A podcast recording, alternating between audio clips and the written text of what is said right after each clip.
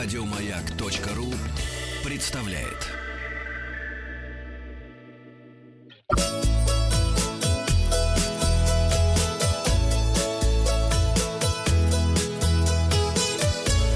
Роза ветров. Доброе утро.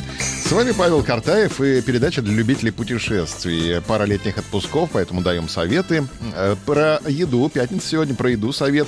Рестораны с национальными блюдами рассчитаны на туристов. Знаете это, и часто они задирают цены. Поэтому надо заранее узнать, какой ресторан в городе, куда вы едете. Готов предложить вам местную кухню по доступным ценам, а сделать это можно, например, на сайте TripAdvisor.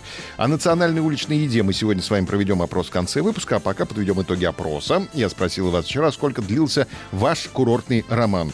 Ответы не более полугода и до сих пор набрали по 2% голосов. Это было достаточно долго, 3%. Одну ночь или весь отпуск. Эти два варианта набрали по 7%.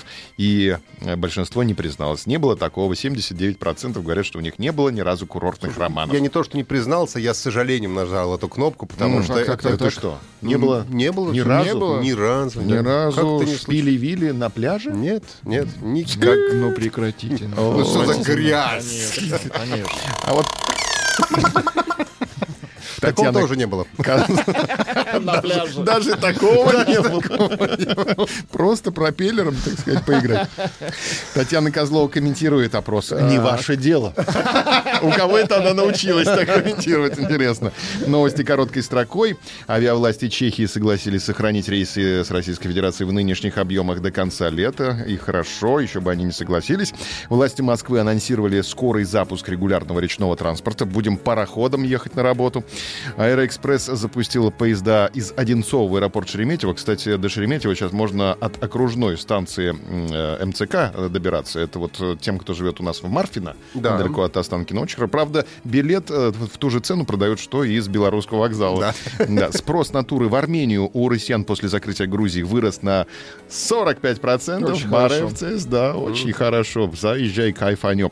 Гастрономический фестиваль Арарат ждет. «Малина». Арарат турецкий, прости. Я про другой А, арарат. Да, другой. Который разливной. А, тогда ладно. Жидкий Арарат. Гастрономический фестиваль «Малина» пройдет 20 июля в Рязанской области. Названы самые популярные курорты России для отдыха летом с детьми. И на первом месте Евпатория. Поздравляем. Во всех египетских музеях разрешили фотографировать, но без вспышки. Раньше за деньги можно было фотографировать. А, Виталий Милонов предложил создать государственную туристическую компанию. Давно пора. И названы воспитывающие трезвость в россиянах страны. На первом месте Эмираты. Владуля туда не поедет. Э, И, наконец, Нет смысла. Наш опрос об уличной еде. Российские туристы назвали 10 видов любимого фастфуда в европейских странах. В Великобритании 71% россиян выбирает популярный фастфуд Fish and Chips.